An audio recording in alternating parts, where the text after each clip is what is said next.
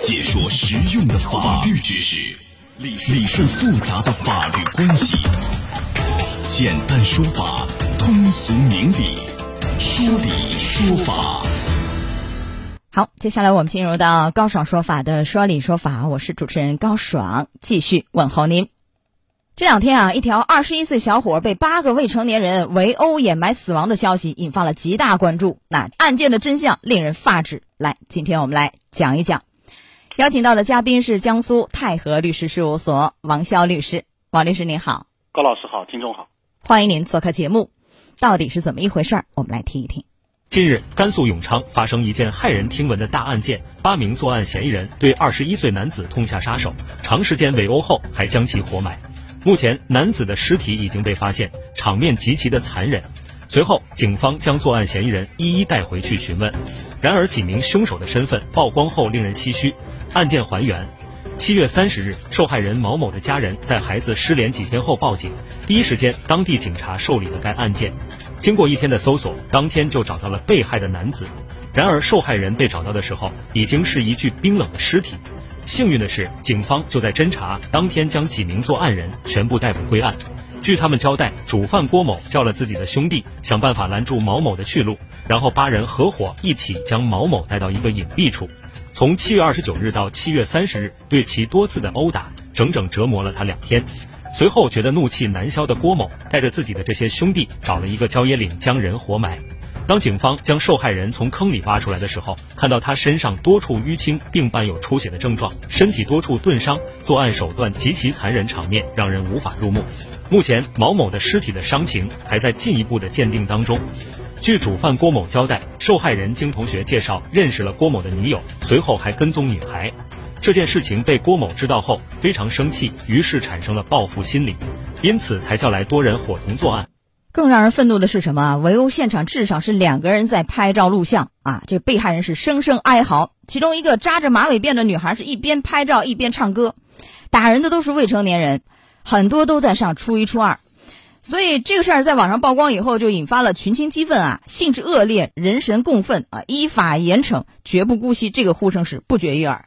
所以收音机前各位，您是怎么看这事儿的？欢迎您登录到大蓝鲸客户端，找到 Live 互动专区啊，也可以在首页的主播号专区点开以后，看见我高爽，点关注就可以发帖留言参与互动了。这个案件应该说还很复杂啊，因为需要去明确被害人死亡的原因是什么，是被殴打的。啊，还是说被活埋的，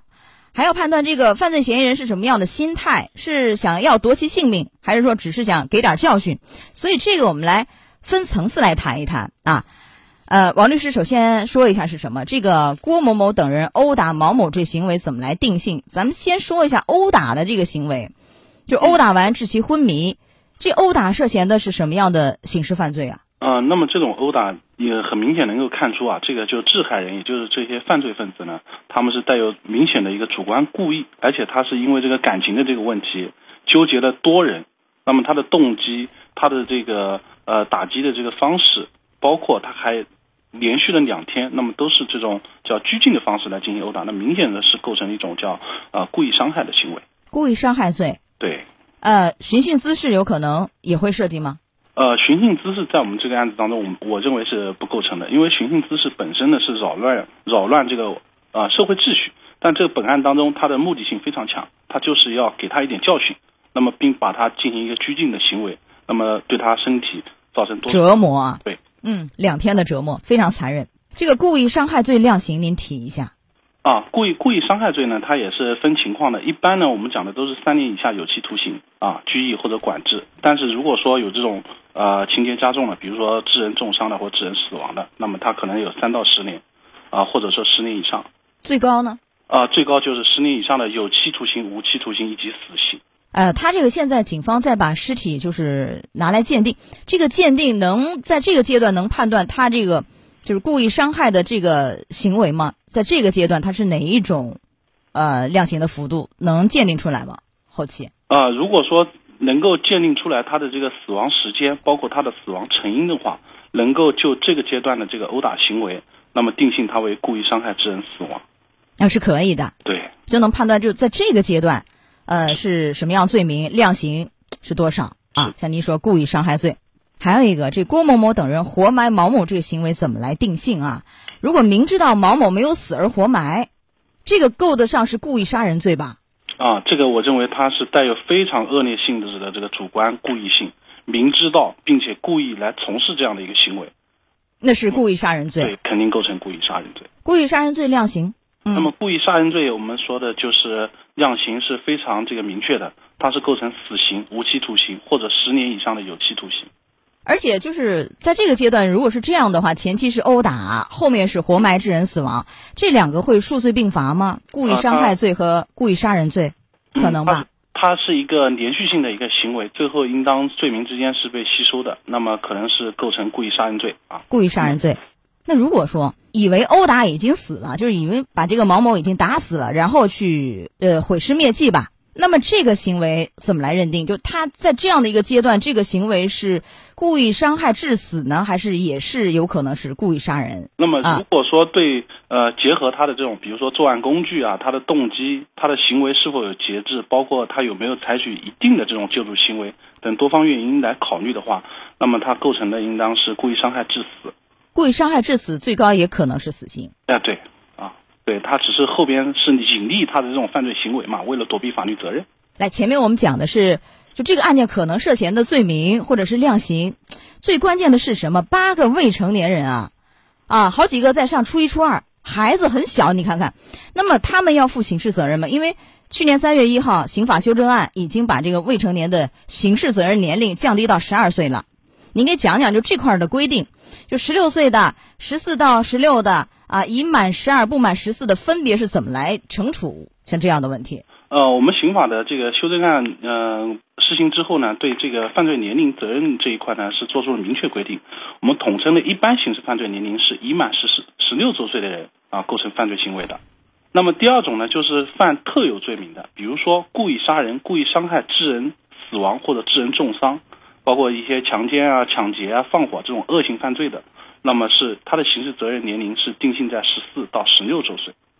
那么还有一种就是更为恶劣性的，就是最最最为这个暴力性犯罪，包括故意杀人啊这种情况，还有包括比如说我们刚才这个案子当中说的啊呃故意伤害致人死亡，或者说以特别残忍的手段致人重伤，造成严重残疾这种情况的，那么经过最高人民检察院的核准追诉，那么是可以对他的责任年龄确定为十二到十十四啊周岁之间的。呃，这个案件这个主犯就郭某某吧，他是已经满十四周岁，显然是要负刑事责任。嗯那么其他的嫌疑人呢，如果已经达到十二岁，经过最高法啊最高检的这个核准，也要负刑事责任。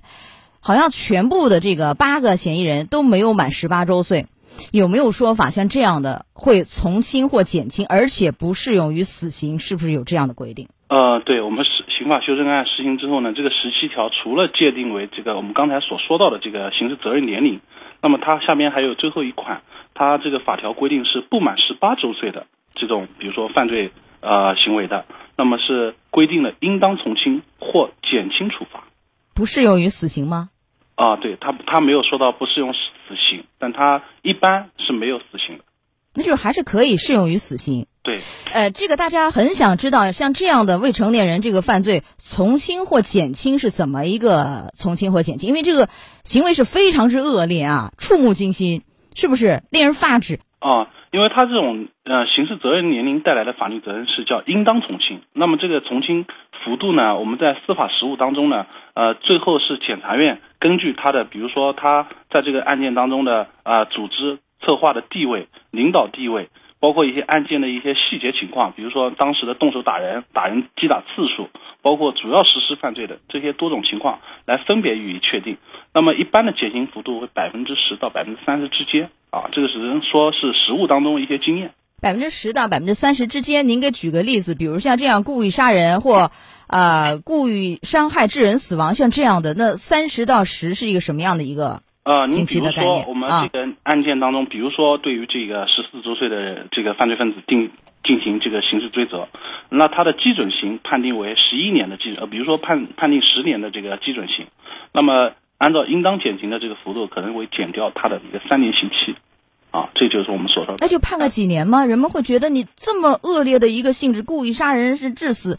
像这样的有可能会这么轻吗？在这个案件里头？呃，所以他也要对他的这个呃主犯从犯啊领导程度、策划程度，他会对不同的人做出不同的。你比如说我们这个案件当中有这个主犯郭某某，对他有一个人还全程进行了一个拍摄，那么他可能没有实施直接的侵害性行为，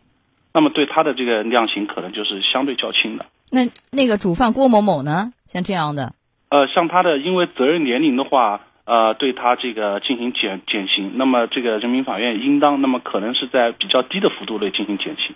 来，我们谈一下这个案件，除了刑事问题以外，还有民事赔偿啊。未成年人如果有财产，从财产里头去赔；如果没有，其监护人要去赔偿，这是民事方面啊。我们来谈一谈这个案件的反思以及如何来预防未成年人犯罪。好，近近些年这个未成年犯罪确实也是比较一个热门的一个关注的一个事件。那么最根本的纠结的一个措施呢，很多专家也提出来了，要通过他们，比如说我们叫学校教育、家庭教育，来通过这方面的一个教育引导，这种机制是最容易来进行一个规避性行为。有人就提出来啊，说应该建议再降低刑事责任年龄，甚至废除未成年人不适用死刑的这样一个规定，您怎么看？您同意吗？呃，我们认为这个我们国家的这个刑法设置到到今天啊，它对于这个刑事责任年龄呃进行区分，它也是引据了很多国家的一个这个参考标准。其实不仅是我们中国，有很多国家也是同样设置的这样的一个刑事责任年龄的一个制度。但是它这个年龄的最后的确定是根据这个社会经济情况，包括这个教育分流情况、教育程度来逐年实施的。你看刑法修正案呃实施了之后，以前我们的十六周岁现在降到十二周岁了，应该也是我们法律一个进步。好，来，时间关系，我们今天的说理说法就到这儿，稍后进广告，马上回来。高爽说法节目收听时间：首播 FM 九十三点七，江苏新闻广播，十五点十分到十六点；复播 AM 七零二，江苏新闻综合广播，二十二点三十到二十三点。想咨询法律问题和主持人高爽互动，请下载大蓝鲸 APP 到高爽的朋友圈。节目微信公众号“高爽说法”，网络收听方式：江苏广播网三 W 点 VOJS 点 CN。智能手机下载大蓝鲸 APP 或蜻蜓、喜马拉雅等，搜索“高爽说法”，可随时收听。